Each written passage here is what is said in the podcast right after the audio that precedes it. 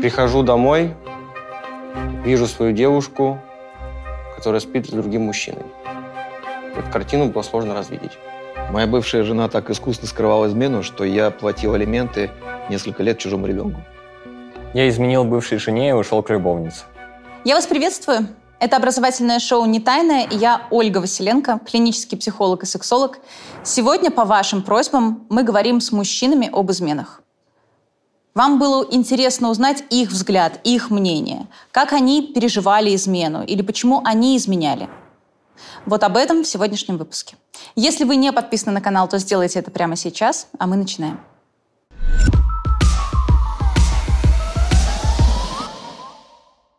Гара, расскажи, пожалуйста, свою историю. Как ты столкнулся с изменой? Да, ну я бы, если можно, некую предысторию из своей жизни бы рассказал. Давай. Чтобы... У меня в семье мой отец э, изменял. Вот. Я, в принципе, рос э, в патриархальной семье. Вот. Кавказ, все в этом духе. А, а он э, пренебрегал всеми этими аспектами. Э, и мое формирование происходило таким образом, что в подростковом возрасте я начал осознавать, что нельзя поднимать руку на женщину, оскорблять женщину. Э, нужно знать, когда дни рождения у твоих детей, интересоваться их жизнями. И в этот период э, то, что мне помогло, это было искусство, кино. То есть, когда происходили вокруг меня хаос домашний, я просто смотрел там «Загадочная Бэджа Баттона», «Ванильное небо», просто выливал все это все, и мне появилась просто мечта, цель э, работать в кино, посвятить себе этому жизнь, так скажем. Я шел к этому, я начал искать какие-то аспекты в литературе, искать жизни поэту Серебряного века, Пастернак, Маяковский, Блок, Есенин. Они как будто бы, когда уже отец ушел, как будто бы эти писатели, поэты, они начали для меня означать замену отца. То есть они меня учили, как нужно себя вести женщиной, каким нужно быть, каким нельзя, по своим из жизненных историй, дневников, романов, поэм. И в школе э, я познакомился с девочкой. Это было в библиотеке. Это как-то все вот так складывалось. Я забирал второй том э, сборника стихов Маяковского, как сейчас помню, красная такая книжка.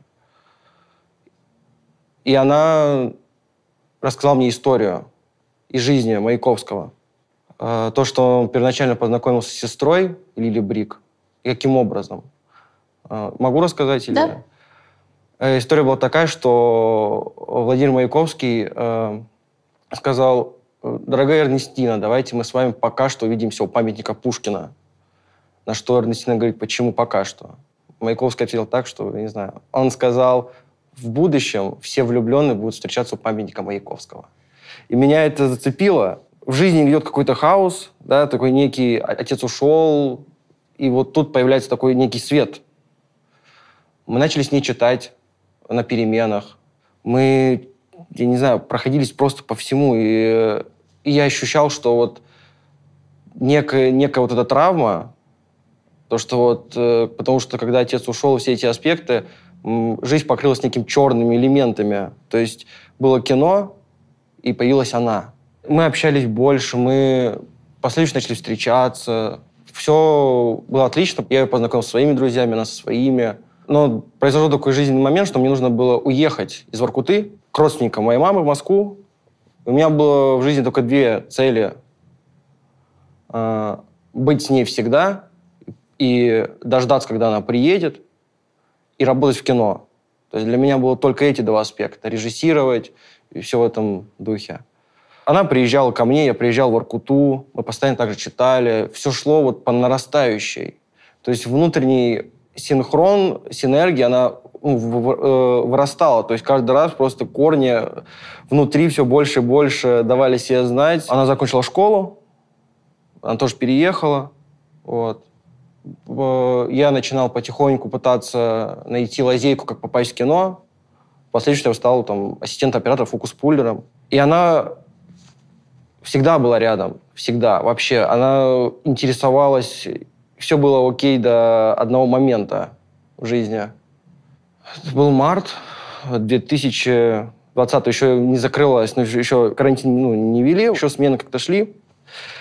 А, Была смена, э, она закончилась э, раньше, чем, видимо, надо было. Я поехал домой, я открываю дверь, вот, прохожу, я слышу, я слышу стоны, вот, А, оргазм, ну, вот, я захожу, вижу эту картину, и знаете, эм, как объяснить, вот условное издание, небоскреб, вы, наверное, все видели видео, когда, знаете, оно просто в моменте рушится. Просто вот в, секунд, в сек- просто секунды, и бац, его нет. Вот внутри вот это все вещи, вот, которые я вот рассказал там, в течение там, 8-10 минут, вот как будто все это было лишь в книжках. И то есть и то, что я думал о ней, как мы все это... И как будто это все просто, как вот это здание просто рухнуло. Лукавить не буду. Я хотел ну, его ударить, честно. Я Ну что ты сделал? Я понял, что мне нельзя садиться за машину, за руль. Я безумно хотел. Просто вот сесть, и что будет, то будет. Мгм. Я вышел из квартиры, я начал орать. Я разбил телефон. Ну, то есть я позвонил другу первым делом. Я позвонил другу, говорю, приезжай. Если ты сейчас не приедешь, я сяду за руль, и, ну, и, и я просто втоплю по максимуму. То есть он э, приехал. Я сказал, я не буду заходить. Я начинаю просто курить сигареты за сигаретой. То есть я устаю, я просто сел, я... Он зашел в квартиру, собрал мои вещи, сказал ей, чтобы ее ну, сегодня вечером или там за- завтра ее уже не было. Точно не помню, как там вот. Он забрал меня, посадил машину и и просто я кричал, я орал в машине. Я просто ее ломал. То есть он не мог меня успокоить вообще. Он отвез меня к друзьям, как бы все ситуацию поняли. Тебе не стыдно было перед друзьями, что такое произошло с Нет. тобой? Они тебя поддержали? Да. Они меня поддержали полностью, максимально. Я плакал, я, я, я- ну, я врать не буду, я пытаюсь это говорить искренне. Я вот просто, я помню, я, я напился сильно, безумно, и не один день это происходило, врать не буду. Я просто орал, у друга есть дача, он меня отвез туда. И там я просто орал, бился, стоял на коленях, просил Господа за что. У меня просто вот просто вот здание рухнуло, его не воссоздать. Да, я понимаю, о чем ты говоришь. Я начал пропускать э, смены, потом произошел этот карантин, и это все просто был дикий ужас. Ты не можешь никуда выйти. Ты просто как замкнут вот во всем пространстве, не понимаешь, что делать. Я начал общаться с психологами. Мама пыталась, ну, как бы, меня как-то при- привести в себя. У меня в голове было все, что, в принципе, происходило, все это формирование, потому что человек видел, как я становлюсь вот той личностью, которой я сейчас, и продолжаю как-то расти, где-то падать, делать, совершать ошибки. Это было ну, взаим- взаимно. Я видел то же самое. Как, как у нее что-то получается, что ли, нет, что-то нет. Ее истерики, ее улыбку, ее глаза. Мы отсидели карантин, я помню, все стало более-менее. Э, Мы не общались с ней. Весь период вообще. Она тебе не звонила, не Нет. писала? Нет. Сколько времени она не выходила на связь? Ну, вот весь этот период, сколько, три месяца, да, мы сидели? да. Три-два месяца. Я вообще не хотел даже выходить на смены, хотя у меня все, ну, все очень хорошо налаживалось в этом плане. Появились там знакомые операторы, они звали меня, свою команду, и как-то все вот так это росло, и тут я не хотел вообще. Но переломный момент был, когда меня просто уже взяли, ну, за- ну, типа, поняли, что вот нужно как-то. И Вытаскивать себя из этого вытаскивать, да, состояния. Да, да, да, да, да. И я потихоньку там, смены бывают разные, сами, наверное, знаете, там 15 часов, 18 часов, и как будто бы там после часа так 12 уже как будто бы уже вообще ничего не хочется, кроме просто лечь спать, и там под дождем каким-нибудь. И вот как-то вот так это происходило. И она объявилась. Это был Июль, да, это был июль, середина июля. Она на площадке объявилась. Не знаю, как она, ну, она узнала через кого-то, там, через друзей, я думаю. И А- пришла к тебе на смену, да, получается. да, она пришла мне на смену, чтобы объясниться. Ты стала ее слушать? Нет, первый нет. Я ее не слушал до конца месяца вообще. То есть она еще приходила? Она приходила в течение года. То есть она постоянно приходила, она там, не знаю, брала отпуск на своей работе, приходила постоянно. Я начал его слушать где-то только в августе, наверное. Но был такой еще закон подлости. Это я называю законом подлости. То есть я как бы чуть-чуть потихоньку начал вся приходить, начали появляться вокруг девушки. Я сейчас не хочу сказать, что я там какой-то весь такой себе Брэд Питт, но просто это такое происходит в жизни, такое просто законы подлости, я не знаю. Если сам хочешь познакомиться, то фиг получится, а тут как-то вот так сработало. И в баре, там, с друзьями где-то. там. И я вот не чувствовал вот того, что произошло тогда в библиотеке. Вот не было вот такого же.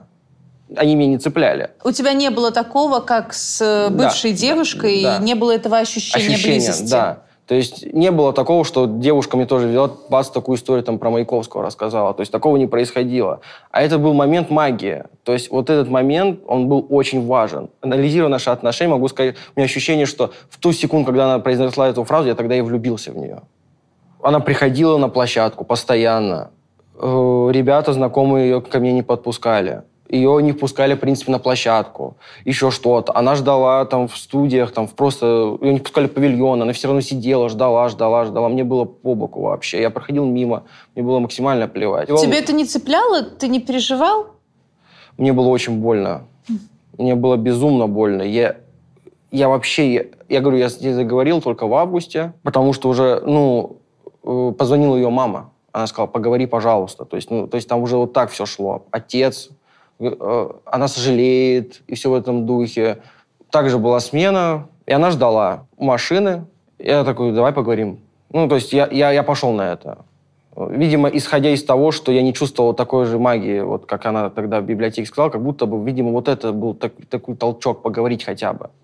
Она начала объяснять ситуацию, как она есть, что по ошибке выпили, там, сотруд... ну, ты с работы, еще что-то, она пытается это как-то объяснять. Я, я сижу, говорю, как, как, как, в принципе, у тебя это в голове, ну, как это произошло с точки зрения моей правды, что неужели на протяжении уйму лет, действительно, с подросткового возраста мы прошли с тобой юношеский максимализм, первые какие-то ошибки, слезы. Как ты могла просто это все в секунде просто выключить? Она начинает объяснять, что алкоголь ударил в голову, не знаю, он мне улыбнулся, еще что-то. Я это слушаю, говорю, зачем ты мне это вообще рас... ну, деталь рассказываешь, что он тебе улыбнулся или еще что-то. Она начинает просто э, прям литрами извиняться, прошу, давай попробуем, еще что-то. Я говорю, нет, ни в коем случае. То есть я поступил немного, может, ну, некрасиво с точки зрения как мужчина, не знаю, но я, допустим, сказал, что выходи из машины, то есть я не стал ее там куда-то доводить или еще что-то. Сказал, все. Она продолжала ходить. Она потом начала ходить, не знаю, тузами, как это сказать. Она начала там писать или говорить, давай сходим на выставку, давай сходим э, в дом Пастернака съездим. То есть она, я говорю, она начала вот так, она просто это писала прямолинейно. То есть не как ты там ну, она думала, что вот таким образом, как будто бы возможно вот этот момент скипнуть, и что вот, типа, что я соглашусь, и как будто будет все окей. Но так не срабатывало. Она продолжала дальше ходить, еще что-то выискивать, узнавать, и все в этом духе, извиняться. Как в итоге закончились ее хождения? Она пришла один из дней с ватманом, короче, на площадку. Я клянусь, она пришла с ватманом, и там просто было написано типа, «Гара, я дура». То есть, ну, в шутку. То есть она написала это. и, Ну, то есть она недолго простояла, а потом она рассказала стихотворение одно. Это мое любимое стихотворение. «Тасны по городу» Иосифа Бродского. И этот стих я только ей рассказывал. И она его рассказала мне. Не знаю, я заплакал. Я сама сейчас чуть не заплакала, если честно. Я клянусь, я заплакал, прям, я не знаю. Понятное дело, что как бы, когда я сказал да, то есть, ну, давай попробуем, ну, давай как-то, ну, хотя бы общение наладим. То есть она просила меня, давай наладим общение. Мы начали ходить э, к психологу вместе, прорабатывать все эти моменты. Со мной ну, долго работали, чтобы из головы максимально как-то, чтобы это ушло. Плюс ко всему, я первое время все равно не мог ее очень долго видеть. То есть я все равно заполнял максимально свою жизнь работой, работой, там просто снова лечь не э, в кровать, это я вообще не понимал, как сейчас это сделать. То есть э, и это все вот на протяжении года мы это прорабатывали, проходили. Получается, вы общались, но вы не жили вместе. Не жили. И постепенно вы ходили к психологу, сближались. Да, э, с нами разговаривали, ну, с ней разговаривала моя мама, Мгм. вот. Со мной ее родители. Когда наступил момент, что ты понял, что ты готов строить уже дальше отношения с ней? На самом деле, вот эта лампочка, что это мой человек, она загорелась, когда она мне это стихотворение рассказала. Но тогда что тебе не давало сразу сделать этот шаг? Потому что, ну, свежие кадры в голове вот, вот этого, и эти, этот звук, ну, это было очень сложно, безумно. То есть в плане э, каких-то влечений секса, еще что это просто во мне, я не мог просто. Потому что вот этот звук, вот это все просто, ну, ну чи- чисто даже, простите, если так звучит, механически ничего не могло происходить. Но тебе постепенно становилось легче? Да, с разговорами. Она поменяла работу, она продолжала как-то проводить со мной все равно время, пытаться. Ну, Или же наоборот, если она говорила, если ты не хочешь меня видеть, так и скажи. То есть она пыталась как-то снова подстроиться. Она потом объяснялась перед моими друзьями, извинялась перед ними, перед моим другом, который меня забрал. Мгм. Она сделала максимально все, чтобы доказать, что она ну, заслуживает шанс хотя бы, ну тогда еще, хотя бы, чтобы я начал с ней общаться, пытаться. Ну, для меня, она, говорю, вот, сделала вообще все. И плюс, э, знаете, вот когда, возможно, я очень сильно романтизирую многие вещи, но когда вот такая история, ну, мне очень было сложно это все равно тоже отпускать. И плюс у меня, говорю, отношение к женщинам такое, что их не... Ну, то есть для меня, в принципе, искусство создано ради женщин. Условно, больш... там, весь мир слетается во Францию, в Париж, в Лувр, чтобы посмотреть на Мону Лизу, на женщину, которая бесценна. То есть у меня всегда была такая логика в голове. И это тоже, я считаю, мне помогло в конечном итоге принять ее. Ну и сейчас, конечно, э, мы съехались уже, Мгм. все вернулось во свояси. Ну, уже не триггерит. Вот. Когда были моменты, что меня триггерило по ночам, по вечерам условно, на утро мы просто общались и общались с психологом.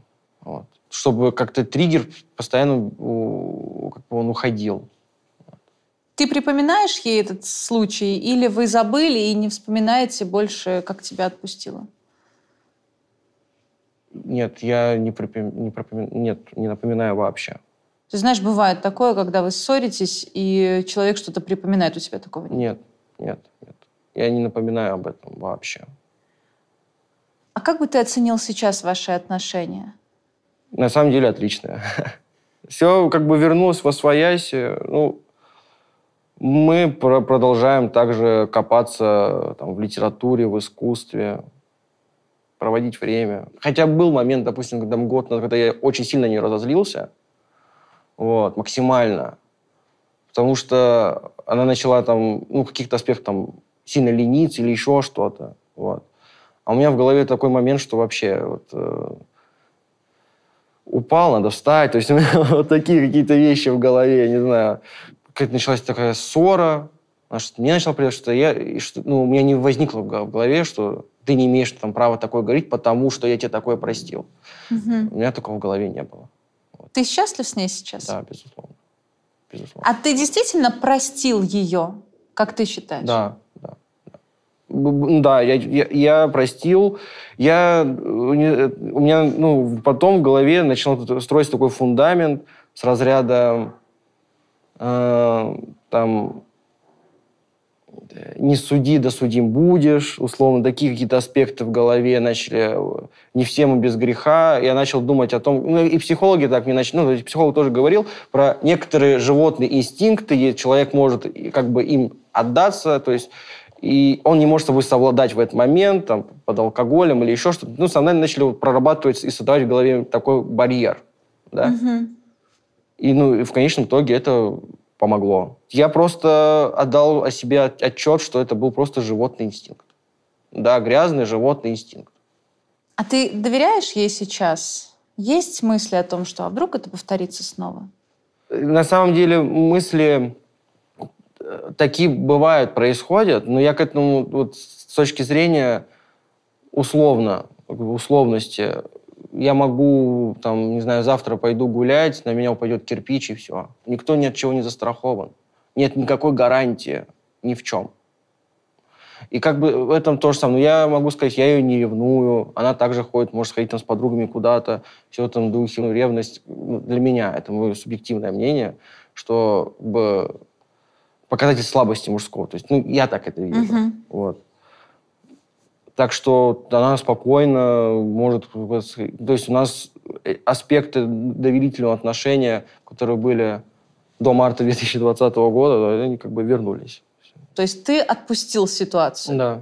Я проработал эту ситуацию. То есть для меня это была некая задача. Если я, в принципе, хочу быть с ней Мгм. дальше, значит, я должен это проработать или же постараться это все отпустить. Вот. И в конечном итоге я принял вот этот, то здание, которое рухнуло, попытаться его восстановить внутри. Вот, вместе. Просто, э, знаете, сто процентов знаете, когда такие вот вещи такие магические, я не знаю, как их объяснить, когда, допустим, ты не успеваешь договорить фразу, а человек ну, уже договаривает до тебя. И безумно страшно, вот мне безумно страшно осознавать, что я, возможно, никогда в жизни такого человека больше не встречу, независимо от моего возраста или еще чего-то. Потому что, понятное дело, там, ребята там на площадке говорили, да куда в твои годы, Мгм. забудь, отпусти, ты еще молод, столько будет там девчонок. Но никто не застрахован, что их не будет. Никто же не знает. Ну, то есть тут нету гарантии ни в чем. Это вечная проблема. Когда ты в отношениях, ты думаешь, блин, может быть, было бы и лучше.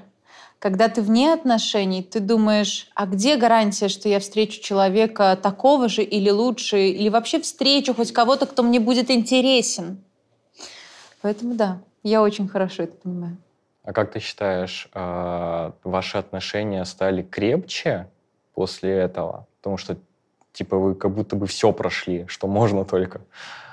На самом деле, да, я считаю, что они стали крепче максимально. Вот она сейчас уехала, а сейчас она, условно, у моей мамы. Моя мама это приняла. То есть э, мне очень не повезло с отцом, но максимально повезло с мамой. Она у меня ну, очень современный человек, независимо от религии, еще чего-то. Она максимально пытается всегда понять, помочь, и она как бы приняла, вот она сейчас у него там гостит в Питере, и все окей.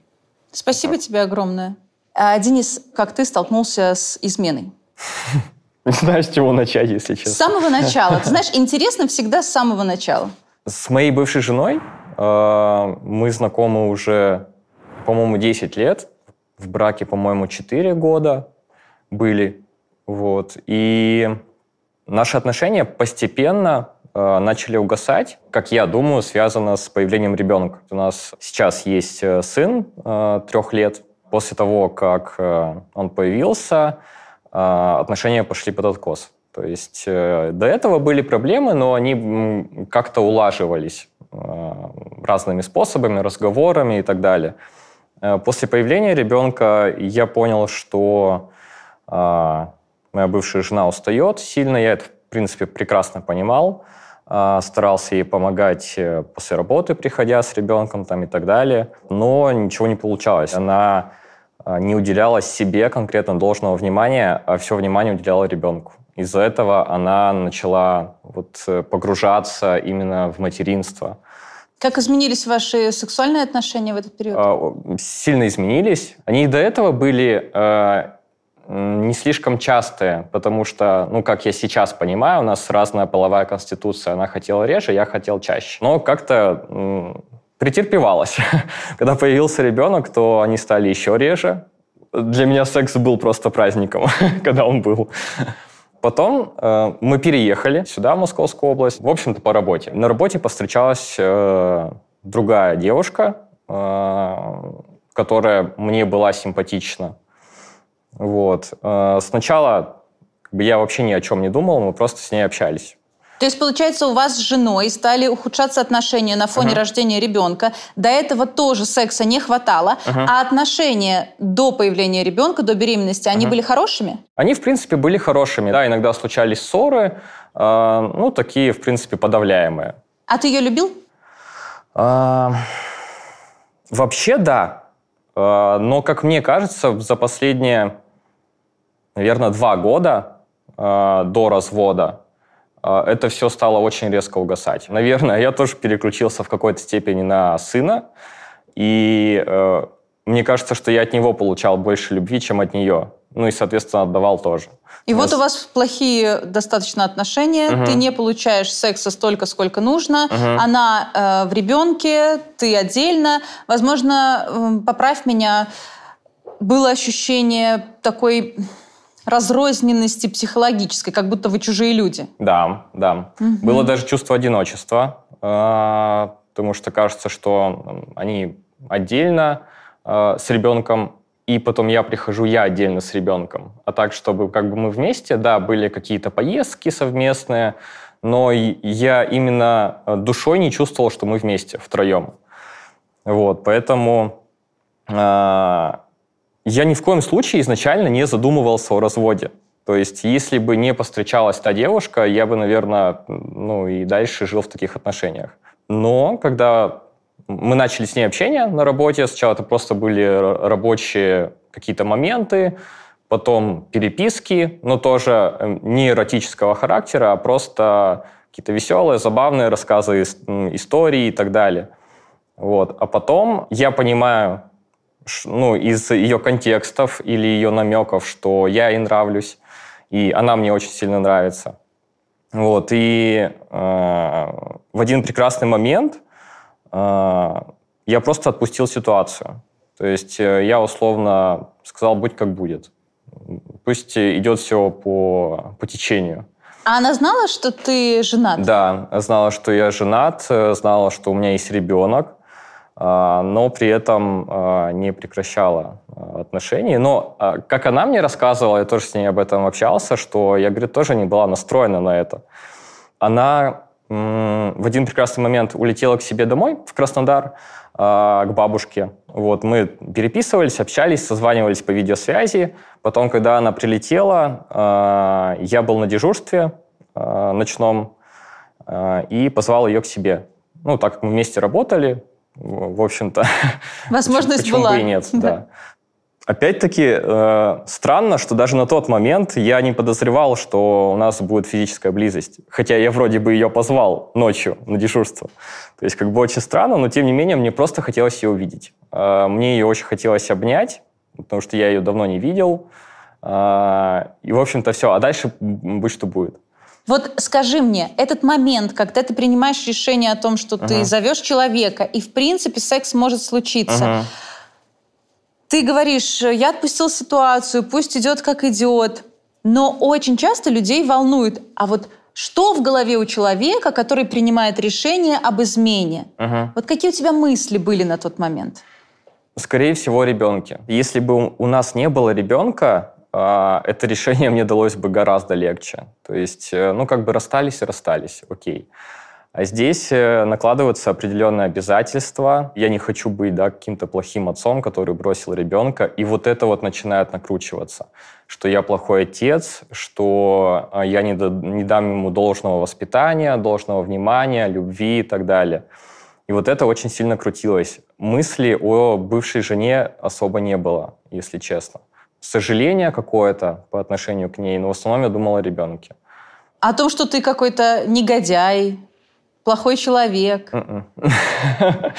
Я не задумывался об этом. О том, что будет дальше, если это произойдет, ты думал? А, Задумывался, но я подавил эти мысли в себе. И просто вот э, на тот момент мне настолько все достало уже. За последний, не знаю, наверное, год, да, вот, наверное, год наших отношений происходило так, что э, вот бытовуха. Есть такая, да, фраза бытовуха, то есть приходишь, какие-то пиления начинаются, тут ты не так сделал, это не так сделал, у нее еще гонор такой учительский какой-то, то есть она вроде говорит э, обычные вещи, но при этом как будто она тебя поучает. Естественно, это раздражало. Э, я чаще задерживался на работе, потому что мне не хотелось возвращаться домой. Хотя, опять-таки, я понимал, что мне хотелось э, быть с ребенком. Я приезжал э, мог, например, с ним гулять пойти. Э, ну, главное, не с женой, под предлогом, что типа, милая, отдохни, я пойду погуляю. Но мне на самом деле просто не хотелось с ней видеться. И меня настолько это все достало, что я просто все мысли в себе гасил, э, которые у меня поступали. Вот. А с девушкой ты получал другие эмоции? Да, да. То есть вот как раз-таки с девушкой э, я получал то, чего мне очень сильно не хватало в тех отношениях. И делает даже не только в физической близости, но и это тоже. А какую-то заботу, уважение и, главное, понимание. То есть, когда мы с ней общались, особенно на какие-то важные, серьезные личные темы, которые очень цепляют, она как-то понимающе выслушивала, не осуждала. Мне этого очень не хватало. А, хотя э, я не хочу там как-то оскорблять свою бывшую жену, она тоже меня поддерживала. А, но вот именно ощущение психологическое какое-то вот с этой девушкой было гораздо искреннее, наверное, вот так вот. Какой-то близости ты имеешь в виду? А, духовной. Да. Духовной, да-да-да. А, она была мне ближе, чем бывшая жена. Хотя словами она меня тоже поддерживала, вот именно словами. Но я не чувствовал, что она это искренне делает. Скорее так. Ну и физически, конечно, тоже э, с новой девушкой мы сошлись в плане половой конституции. Мы вообще практически в одно и то же время постоянно хотим секса, и, э, конечно, нас это обоих устраивает.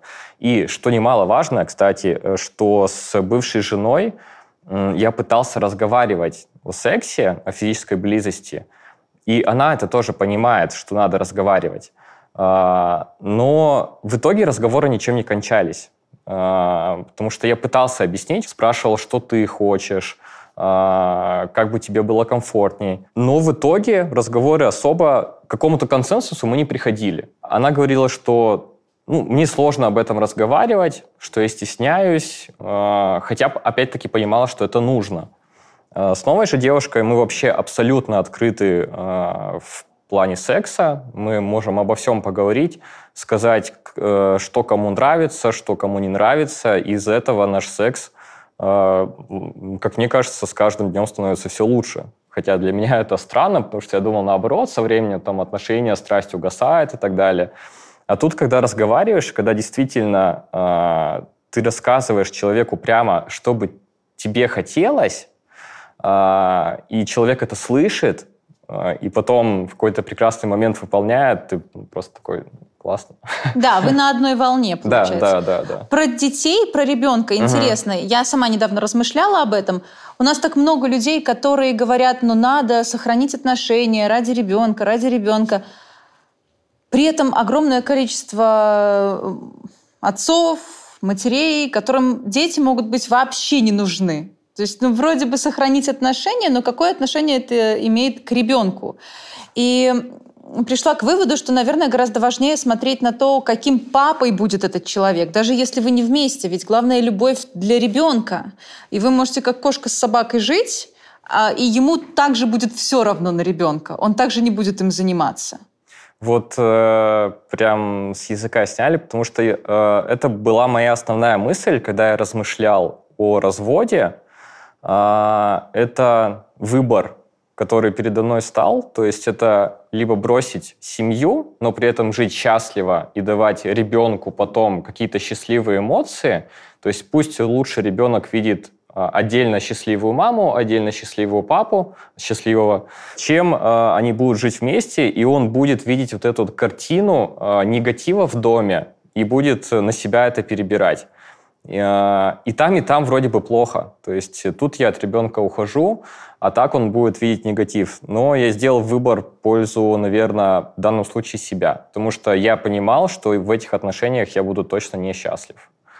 А ты девушке сказал о том, что ты не разведешься или наоборот разведешься, если будет близость и отношения? Когда у нас произошла физическая близость, я сказал, что э, как из э, фильма бойцовского клуба, все, что было в этой комнате, остается в этой комнате. Она в тот момент сказала, да, я как бы все понимаю, но на самом деле, когда я с ней потом разговаривал, она мне рассказывала, типа, ну ничего себе, ты офигел. Где-то через неделю она мне уже написала, что, ну, я так не могу, э, потому что ты мне нравишься, и либо мы сейчас перестаем общаться, потому что я понимаю, что мне это не нужно, я не хочу быть любовницей, а, либо ты разводишься. Не то чтобы она мне ультиматум ставила, она просто сказала, что ну, я уйду. Вот. И тогда меня очень сильно э, дернуло, наверное. Э, и через какое время ты пришел к жене и сказал, что вы разводитесь? Где-то через э, пару дней, наверное, примерно. То есть у вас случился секс, через да. неделю она сказала, что она так не хочет. Да. И через пару дней ты пришел к жене и сказал, да. что вы разводитесь. А, я понимаю ваше удивление, потому что это вроде кажется непродолжительным временем. Но на самом деле до того, как я вообще эту девушку постречал, у меня был похожий эпизод еще год назад, летом. Я тоже, опять-таки, на этой же работе начал общаться с девушкой, но тогда все, э, я это погасил, эти эмоции в себе новые. Вот. И сделал выбор в пользу земли. Э, в пользу земли, господи. Сделал выбор в пользу семьи.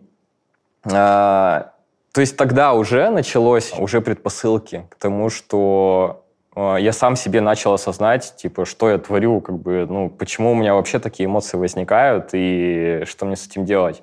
Я тогда пришел э, и рассказал это бывшей жене. Я говорю, что вот мне нравится этот человек, говорю, но я больше не буду как бы с ним общаться.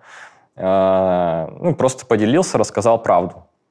Как вот. она отреагировала на это? А, она была расстроена. Мы поговорили, очень долго разговаривали. А, я рассказывал о том, ну, почему у меня вообще такое возникло, что нам не нравится в наших отношениях. И вроде бы на тот момент э, началось все неплохо. То есть э, вроде как какая-то искра начала появляться, меньше стали ссориться, больше понимать друг друга. Но опять-таки потом со временем, там через пару месяцев опять это все начало угасать. И через год уже появилась вот эта вот девушка, с которой я сейчас, а, и там уже я не выдержал, скажем так. И как отреагировала жена, когда ты пришел и сказал, что все-таки развод? А, были разные эмоции. Была истерика, был плач, непонимание. То есть это все сменялось очень вот так вот волнообразно. От э, признание любви, о том, что не уходи, до какой я козел там и так далее. Мы тоже тогда очень, в принципе, долго разговаривали и отчасти подавляли эмоции, потому что мы понимали, что у нас ребенок в другой комнате, и не хотелось вот выливать это все, а, чтобы ребенок это видел. Ну, я видел по ее глазам, что она силь, сильнее гораздо хочет что-то мне сказать, чем на самом деле. Тогда в тот день, э, насколько я помню, я уехал на работу и ночевал там. Потом уже э, были попытки разные ее поговорить со мной, э, заставить меня вернуться, давить на разные э, мои больные точки, в частности на ребенка. То есть для меня это очень больная тема, потому что я действительно ну, до сих пор, наверное, до конца еще не отпустил э, и считаю себя там иногда плохим отцом, э, что бросил ребенка. Вот, тогда мне тоже было очень больно, когда она начала давить на мое самое больное. То, что называла там меня изменщиком, козлом, это ладно, как бы окей. Но вот про плохого отца было очень больно. Но в итоге наши, наши отношения с той девушкой постоянно улучшались. Мы переехали с ней в отдельную квартиру уже и она меня постоянно поддерживала, что мне еще больше придавало уверенности в том, что я сделал правильный выбор. Она меня не пилила, она дала, давала мне и дает сейчас э, такую свободу в какой-то, не знаю, эмоциональную, что ли, свободу, да и физическую, наверное, тоже. Она просто находится со мной рядом, просто меня поддерживает, но при этом не трогает. Как бы ты решай сам, я просто рядом, и все. И мне, в принципе, было это очень нужно. Два вопроса, которые наверняка возникнут у зрителей и обычно возникают у женщин. Угу. Первый вопрос. Почему нельзя было расстаться до секса? М, То есть, смотри, идея о том, что как будто бы людям не хватает уверенности для принятия решения Мгм. и недостаточно просто того, что ты несчастлив в этих отношениях. Мгм. Нужно подтверждение, я займусь сексом, все, это черта, и тогда я выйду из отношений. А если еще другой человек скажет мне, слушай, я не готова быть любовницей, то вообще отлично, у меня больше уверенности в том, что я это сделаю. Мгм. Что ты об А, этом думаешь? Я, в принципе, согласен. На тот момент мне действительно не хватало уверенности. Да и, как я раньше сказал, то есть я же вообще не планировал разводиться. Мгм. Ну, просто эмоции действительно очень захлестнули. А, Хотя, опять-таки, может показаться странным, что я позвал на дежурство эту девушку. Вот, э, как будто бы я готовился. Хотя отчасти, может быть, и так. Мне просто не хватило смелости, да. То есть я, и я был не уверен в том, что я действительно хочу развестись. А тут как будто бы это толчок к тому, чтобы развод этот случился. И Вот. второй вопрос. Ага. Где гарантия, что нынешние отношения не ухудшатся? Вообще нету гарантий. И когда, опять-таки, я тоже принимал эти решения, я это понимал прекрасно. Я тоже прокручивал у себя это в голове и думал о том, что нынешняя моя девушка, не знаю, предаст меня, бросит или еще что-нибудь, что ее э, замучает, чувствовать себя лишней вот в этой семье, хоть, и- хоть она и бывшая. А, то, что я сейчас забираю ребенка домой, и она видит э, как будто плод любви бывший. Я думал, что э, эти отношения тоже могут закончиться. Но вот тут мне уверенности хватило в том, чтобы э, начать новые отношения и продолжить. Не знаю, наверное, из-за эмоций, которые я получал. За этими эмоциями я пошел. Даже несмотря на то, что я знал, что я в какую-то бездну просто падаю. Что будет дальше, я вообще без понятия. А твоя нынешняя девушка не беспокоилась за то, что если ты изменил своей бывшей жене, то ты можешь изменить и ей? Не, она беспокоилась, точнее, когда мы только начали отношения, о том, что я вернусь в семью. Особенно, когда я рассказывал ей о том, что я очень переживаю за ребенка, и она делилась со мной, что я понимаю, что ты его любишь, что ты без него не можешь, и она даже как-то высказывала свое мнение, что, говорит, я разрушила вашу семью и не хочу как бы туда лезть. Вот, но это были какие-то эмоциональные такие всплески у нее. Потом как бы она в себя приходит и понимает, что ну, она тут, в принципе-то, ни при чем. Она специально ничего не рушила. Вот, поэтому у нее были такие мысли, но о том, что я изменю еще раз, по крайней мере, она со мной не делилась. Вот ты пришел к жене и сказал ей о том, что вы разводитесь. Или Мгм. ты сказал о том, что ты изменил? Как ты вообще подобрал слова? Я изначально не сказал, что я изменил. Я сказал о том, что мы разводимся, и привел э, аргументами не связь с другой девушкой, а то, что, ну, постоянно ссоримся, так больше продолжаться не может, э, я несчастлив в этих отношениях и так далее. Моя бывшая жена, она уже потом догадалась о том, что э, я ей изменил. Ну, вот тоже вот этими шпионскими классными девичьими штучками. Как вы это делаете, я не знаю. Там не надо шпионить, ты просто заходишь в приложение и листаешь комментарии и смотришь лайки. Это элементарно. Если нужно, научу. Вот, потом она уже догадалась об этом. А почему возникает вопрос, наверное, у всех, почему я изначально не признался в этом? А, У меня был дикий страх, что а, из-за этого она полностью вообще закроется и не подпустит меня к ребенку. То есть, э, опять-таки, мысли о ребенке были, а, поэтому я ссылался на наши какие-то не очень отношения. А что До- она спрашивала у тебя? А, на самом деле все спрашивала. Она спрашивала и про измену тоже. То есть, э, может, ты мне изменил, может, ты встретил, другую девушку, но я уперто стоял на том, что типа нет, нет, э, это все из-за того, что у нас э, отношения скатились. Соответственно, до того, пока мы не развелись, точнее, до того, пока мы не подали документы на развод, не началось судебное разбирательство, я этого не говорил. Только потом уже сказал. Ну, а потом она уже сама догадалась. Как ты сейчас оцениваешь эту ситуацию? Ты в итоге считаешь, что измена стала выходом для себя, решением, улучшением жизни, Мгм. или это ошибка? А, Я, честно, я ни разу не пожалел о том, что я изменил. Даже несмотря на то, как, насколько больно я сделал своей бывшей жене, я это прекрасно понимаю. И наверняка больно сделал своему ребенку. А, Я не жалею о том, что изменил, потому что сейчас э, я действительно счастлив с тем человеком, с которым сейчас нахожусь. А, Хотя были моменты, особенно в начале, что я себя винил, а, называл тоже плохими словами. А, Было очень сильное чувство вины. Я, в принципе, такой человек, который склонен к э, самобичеванию. Но потом я как-то это отпустил а, и понял, что свое личное счастье будет э, лучше, чем несчастье совместное. Есть ли у вас вопросы к Денису? Да, один вопрос. э, Мне стало любопытно. Вот ты часто видишься своего- ну, со своим сыном, э, чем он занимается, какие-то интересы? А, Да, я стараюсь как можно чаще его там забирать домой, возить куда-то, проводить с ним время, насколько это возможно. А, так как я работаю врачом, у меня часто ночные дежурства, поэтому не всегда получается там, его забирать, но а, в принципе стабильно там два, два раза в неделю я с ним вижусь и провожу время. Вот, поэтому садика забираю. Борис, как э, вы столкнулись с изменой?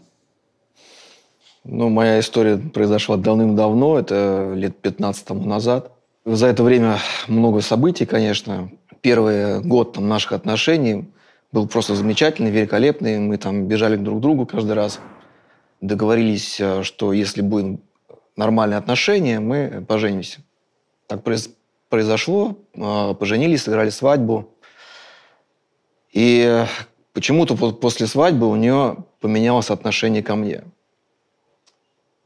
То есть она начала больше общаться с какими-то друзьями, и буквально там... Я не- сейчас уже не помню, сколько прошло, но очень маленький период, может быть, месяц, может быть, даже меньше. И она захотела с кем-то там уехать на море без меня. Я говорю, погоди, мы только поженились, мы даже свадебное путешествие еще не съездили. Куда ты так стремишься, убегаешь? А, вот, я так хочу, так туда-сюда какой-то такой надулом произошел, да, и с тех пор она как-то вот э, нашла какую-то компанию, это были там ребята из Белоруссии, из Минска, и она к ним постоянно ездила там. Благо профессия позволяла, там она на гастроли все к нему уезжала. И я вижу по глазам, что она как бы радостно уезжает, а приезжает такая Мгм. грустная. Что-то здесь не так. А, Начал расспрашивать друзей, поскольку я тоже там знал людей. И ну, мне так косвенно начали рассказывать, что они там где-то там уединяются, вместе там куда-то поехали, туда-сюда. Я начал с ней это выяснять. Она, ну, женщины умеют обороняться, скажем так. Э, То есть я какой вопрос ей задаю, она в ответ мне, а ты вот так вот делаешь, а ты вот так не делаешь там. В общем, возникали скандалы, которые ни к чему не приводили, к какому-то там согласию. А какие вопросы вы задавали? Но что ты там делаешь? Я знаю, что там ты с этим там поехал туда-то там. То есть, ну, я конкретно задавал. Что конкретно ты там делаешь? Я не мог выдать там человека, который мне все это сливал. То есть, получается, был человек, который говорил о том, что она уезжает вот с такими-то людьми, и, вероятнее всего, есть измена. Да. И вы это знали, Я это знал. прямо ей говорили, Да. и она отнекивалась и просто переводила стрелки. Ну, переводила, да. То есть умело общалась и как-то так увиливала от ответов. И, И говорила, а ты, а ты, а ты посмотри на ну, себя. да. Там, до седьмого колена ты и все ваши Мгм. погребенные там родственники, все вы виноваты в том, что вот сейчас это происходит. А почему вы просто не приняли решение с ней расстаться? Не знаю, просто, может быть, просто это были первые мои такие серьезные отношения, поэтому, э, ну, ты боишься, наверное, все-таки потерять все эти отношения. И мы были в одной сфере, работали в одной сфере, да, понимали тоже друг друга. Мгм. Вполне все нормально. И есть еще одна теория, если вы верите в астрологию, теория векторов. Знакома? Мгм. Вот. У нас был вектор. Знаете, что это такое? Да, я понимаю. Понятно. Вот. Ну, я не знаю, как бы он, не он, вектор, не вектор. Ну, короче, вот такие были отношения, которые не хотелось бы потерять. Вы можете рассказать для наших зрителей, что это такое, подробнее, чтобы они тоже понимали? Ой, это я, так сказать, сам подробно не расскажу. Просто это метод одного астролога, который м, предположил теорию, что есть э, люди, которые рождены с определенным знаком определенный год, они имеют такие какие-то специфические отношения, называемые вектор, да, и там определенные знаки, они друг к другу притягиваются, и это все работает на каких-то страстях, они противостоять друг другу не могут вообще никак. Просто вот тянет друг к другу и все. Ну, в общем, простыми словами, это ваш человек, который как бы и предначертан вам. Не совсем. Я не знаю, как это дьявольская сила, какая-то другая. Тяга определенная. Да, это тяга вопреки вашим желаниям. Мгм. Вас просто тянет друг к другу и все. Это может быть хорошо закончиться, может быть плохо. Это может быть на страстях, может быть на эмоциях. Но всегда это очень болезненно для людей. Но не суть. Как бы, я тогда об этом всем не знал. Там был первый брак, и что надо было что-то делать. Потом э, она забеременела, и я подумал, что, может быть, ребенок спасет наши отношения. Ну, понятное дело, пока она была беременна, я там обеспечивал, ухаживал, там все. Она гот- готовилась э, к рождению ребенка, там пеленочки, распашоночки, все сложила, погладила. Перестала ездить. Перес- Ну, а куда она поедет беременная? Да. Вот. Вроде все нормально, все хорошо. И я сейчас уже не помню, сколько было. Ну, может быть, э, полгода было ребенку. Мгм. Вот. Она возобновила вот эти все гастроли туда же. Без ребенка. Ну, без ребенка. Как она ребенка-то повезет? Она вам его оставляет и уезжает. Я остался с ребенком, да, но я тогда жил у мамы, у себя там делал ремонт Мгм. в своей квартире. И мама, конечно, мне помогала, подсказывала. Я все делал сам с ребенком. То есть кормил, пеленал. Там. То, помню, даже подгузников-то не было еще. Сейчас уже не помню, были, не были. Вот. И она начала опять туда ездить.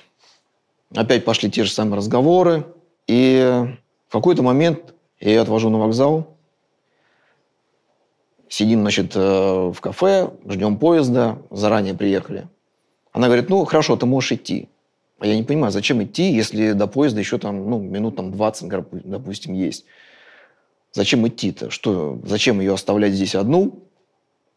Смысл какой? Что-то здесь не так. Я говорю, ладно, хорошо. Я ухожу, делаю вид, что ушел. На самом деле я остался на перроне, ну так, чтобы меня не было видно. Ну и смотрю, вот этот вот э, человек, который постоянно возил на гастроли, и он идет вдоль поезда. В принципе, это тоже очень странная ситуация, потому что мы все друг друга знали. Если бы, допустим, он, она сказала, что вот там, он тоже здесь, там, как бы мы все друзья, давай он нам в кафе подойдет, мы здесь все посидим, и потом все вместе пойдем в поезд, там сядем. Это нормальная ситуация. А когда друг от друга, друг от друга что-то скрывается, я пойду в поезд, а ты там куда-то подойди, уйди, а и где он, а я не скажу. Это все косвенные улики, понятное дело. Он заходит в тот же вагон, в то же купе, тоже все косвенные улики. На самом деле, я, конечно, сейчас, я понимаю, что я сделал все не так. Да. А как нужно было сделать? Я думаю, что все-таки надо было войти в купе и разобраться с этим вопросом здесь и сейчас. Может быть, дать в морду. На самом деле, да, никто не знает, опять же, что дальше произойдет. Потому что если, допустим, ты вот увидел любовника, ты отпустил ситуацию, ты ушел. Женщина понимает, что ты слаб. Ты слаб, ты дал слабину, ты ушел, развернулся. Ты ее не защитил. Это может быть у нее тоже возникнуть. Если ты, допустим, подошел к этому любовнику, дал ему в морду, ты сильный, ты мачо. Она может сказать, нафиг мне такой любовник, у меня муж хороший. Мгм. Тут разные могут быть ситуации. Но я сейчас понимаю, что лучше, конечно, проявить э, мужскую, так сказать, жесткость, как максимум дать в морду, как э, минимум поговорить и разобраться здесь и сейчас. Не оставлять на потом, на какие-то последующие годы, месяцы, там, дни. А как вы поступили? Я развернулся и ушел. Я считаю, что это была ошибка. И потом уже я уже начал говорить, что да, это я вас видел, туда-сюда, там, и, ну, в общем, я ушел. Мы все жили в, моей квартире. Я съехал со своей квартиры, уехал к, к маме, оставил, чтобы они там жили. Они с ребенком? Да. Угу. Ну, там еще и ее мама приехала, теща. Угу. С тещей, кстати говоря, прекрасные отношения, даже после развода. Вот. Потом я подал на развод. Ну, я, конечно, не сразу подал на развод, потому что, вот, э, как собеседник сказал, все рухнуло, у него там здание рухнуло, у меня весь город рухнул. Вот, в общем, полное опустошение. Это, ну, я понимаю, о чем говорит. И у меня было то же самое. И в этом состоянии ты вообще не знаешь, что делать. Ты потерянный. Меня вытаскивали друзья из этого состояния. То есть я ходил как зомби. Там, Боря, посмотри, там, вот, смотри, какая замечательная штука. Да, действительно. То есть вот такой зомби. Меня из этого состояния выводили друзья. Куда-то там звали, куда-то приглашали, куда-то там возили, таскали. Я потом познакомился с девушкой, она мне помогла как бы увидеть из этой темноты свет в, в туннеле. Вот. Не сказать, что там я с ней какие-то отношения э, завел, но просто знакомство мне подсказало то, что ты еще с кем-то можешь познакомиться. Угу. Я подал на развод. В общем, развод достаточно, был простой, потому что мы были уже согласны на развод с ней и уже определили, с кем ребенок. В общем, делить было нечего особо. Потом я снял квартиру там, в Москве. Они там какое-то время пожили, и потом она уехала к себе, там, в свой город. А она не рассказывала, почему она изменяла? Вы знаете, она во всех этих разговорах, я, может быть, так с, уже консолидирую все ее разговоры, угу. В общем, я для нее был невеселый, скучный. Вот посмотри, как друзья там радуются, посмотри, что они придумывают, они куда-то там зовут. А я был зациклен как-то на работе. Вот. Ну, я потому что понимал, что когда женщина беременна, она не работает, и мне нужно было впахивать, чтобы это все обеспечить. А работа была часто ночная, вечерняя, ночная. Ну, тогда еще нормально зарабатывали, в принципе, более-менее так счет тянул. Ну, наверное, заж, зажрал вот эту бытовуха угу. все-таки. Ну, вы рассказали о том, что она начала ездить через несколько месяцев после да. росписи. Да. Какая уж там бытовуха, когда вы только начали жить вместе? Вот это вот было странно для меня. Я этого не понимал. Может, ей просто нравилась вот эта смена картинки и эмоций? Может быть, а может быть, просто у нее был план э, приехать в Москву, э, выйти замуж, родить ребенка, так сказать, э, здесь устаканиться в, в этом городе. Зацепиться. Зацепиться. Вот. А поскольку был развод, она, может быть, с этим и потеряла там, эту возможность зацепиться. Ну, если она уехала к себе, то да. Ну, да. Вот так вот произошло. И она уехала к себе, и вы продолжили общение с ребенком? Ну, конечно, да. Вы приезжали к ней или брали ребенка к себе? Я приезжал туда, ездил часто. Я каждый год приезжал на день рождения, у него летом день рождения. А, оставался там на месяц, на две недели минимум. Иногда там зимой приезжал, ну, общались. В принципе, он меня воспринимал как отца, как бы не хотел отпускать. В общем, ну, нормальные отношения были. Угу. В какой-то момент ну, скажем так, некие, некие события повли, повлияли на то, что а, мне необходимо было выяснить, действительно, сын он мне или нет. А что это за события? Вот мне интересно просто Другие как отношения. Это? Другие отношения у вас? Да. И вы стали понимать, что лучше бы проверить, мой это ребенок или нет. Лучше, Стоит мне вкладываться? Лучше расставить все точки над «и», чтобы, так сказать, закрыть все вопросы с прошлым браком. Потому что мы общались, мы созванивались, и, э, ну, может быть, не всем это нравится, когда там... Есть и ребенок от другого брака. Если ты общаешься с ребенком, это нормально. А если ты общаешься и с женой, и с ребенком, еще и с тещей бывшей, может быть, это не, не, не показаться нормальным. Поэтому, как бы, ну, хотелось бы просто ну, все выяснить. Mm-hmm. Вот. И, Ну, так получилось, что тест на ДНК показал, что ребенок не от меня. Как вы его сделали? С ребенком пошел к зубдому. Там просто была лаборатория и зубной кабинет стоматологический. Вот, и проверили зубы, и, соответственно, взяли слюну на анализ. А сколько было лет ребенку? 11 лет. Ого. То есть он уже, в принципе, понимал, что происходит. Ну, это не пятилетка, которая не осознает, что. Ну, да. Мгм. Поэтому уже и было такое решение, что как бы под видом посмотреть зубы. Как ребенок отреагировал? А, я даже не успел понять это. Смотрите, когда это все обнаружилось, ну, он же не у меня живет, да, он живет с ней. Я ей написал, что тайное становится всегда явным, и что я как бы все это выяснил. А она написала то, что жаль, что ты не принял этого ребенка. Я говорю, а как его принять? А если бы это был бы негритенок? То есть как это принять? А, возможно, что действительно можно было бы принять. Нет, но, Но- одно дело, но когда принять- это точно чужой ребенок, не твой, и ты сразу его принимаешь. А другое дело, когда тебя Если ты знаешь, и ты принимаешь, Да. это одно. И другое дело, когда ты не знаешь, и тебе приходится выбирать, принять или не принять. Но сразу сделать выбор невозможно. Потому что ты был уверен, что это от тебя. Ты пил, пеленал, ты его кормил, ты там, извините, какашки из-под него. Мгм. Вот. И, а тут вдруг выясняется такая ситуация.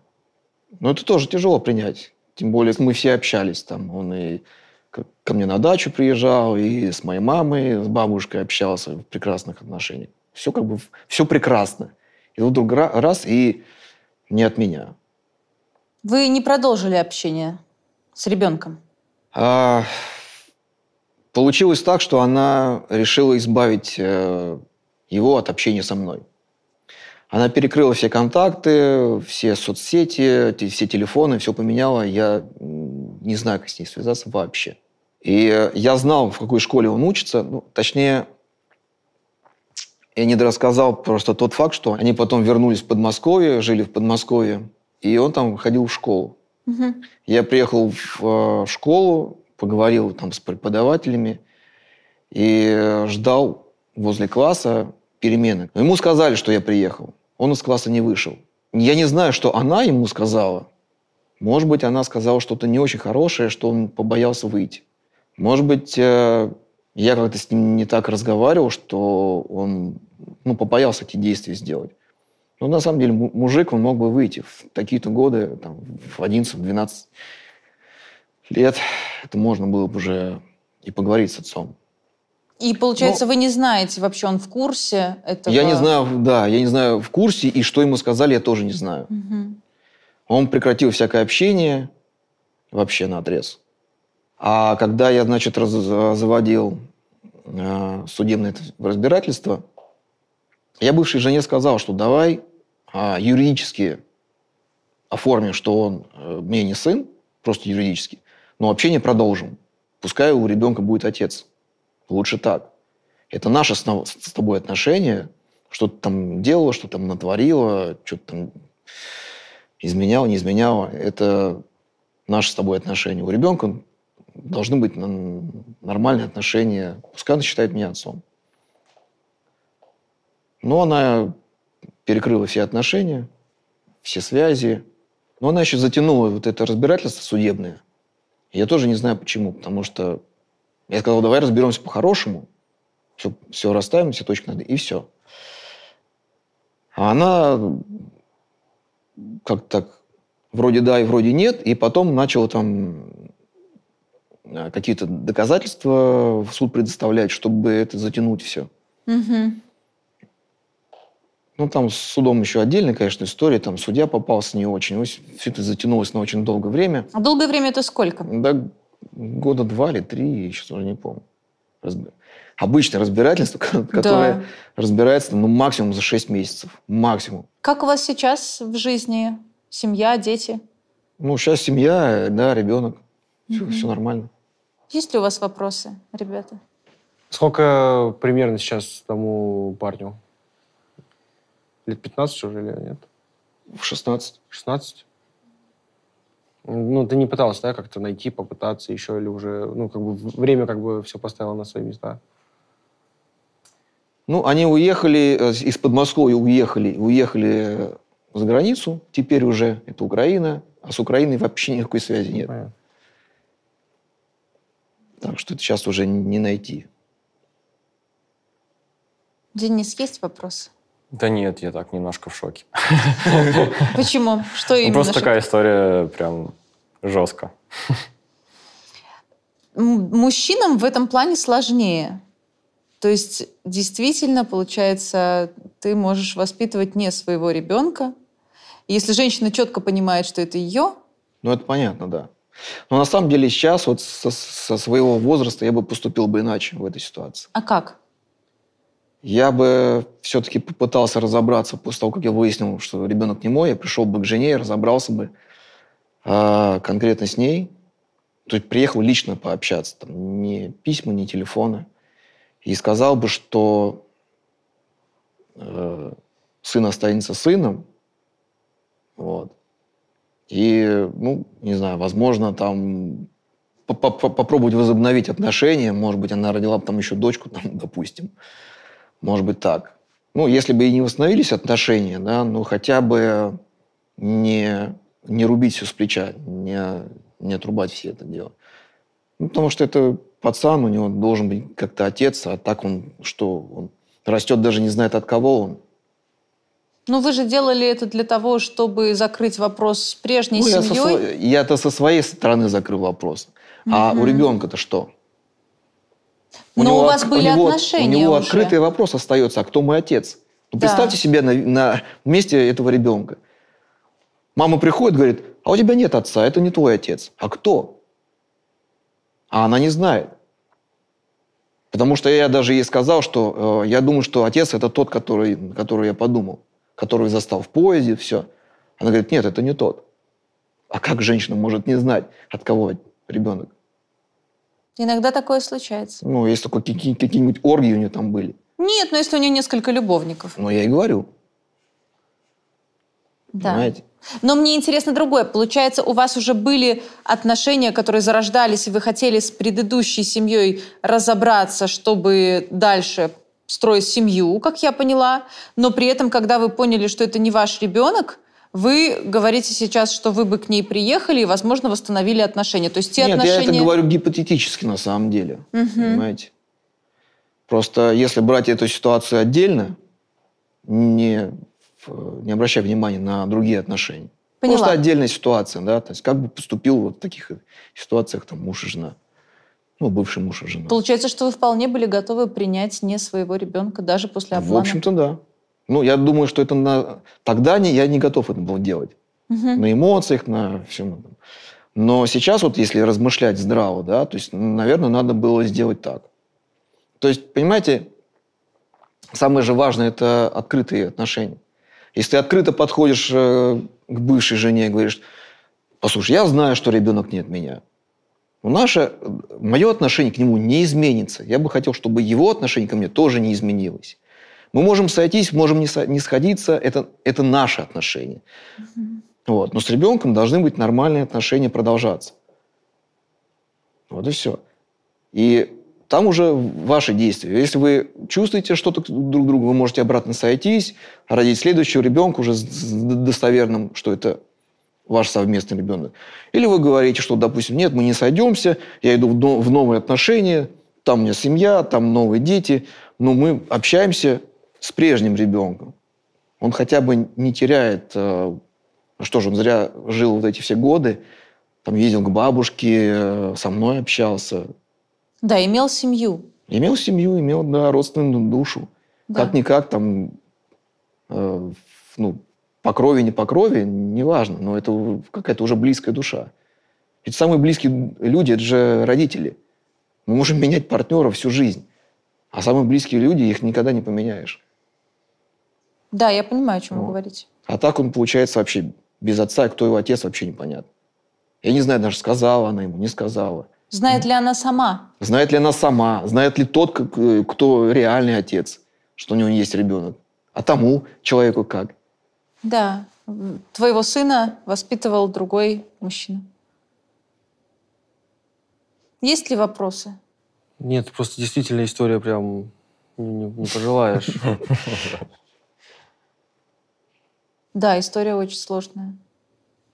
И, конечно, оглядываясь назад, мы можем размышлять о том, мы бы поступили иначе, надо было сделать вот так.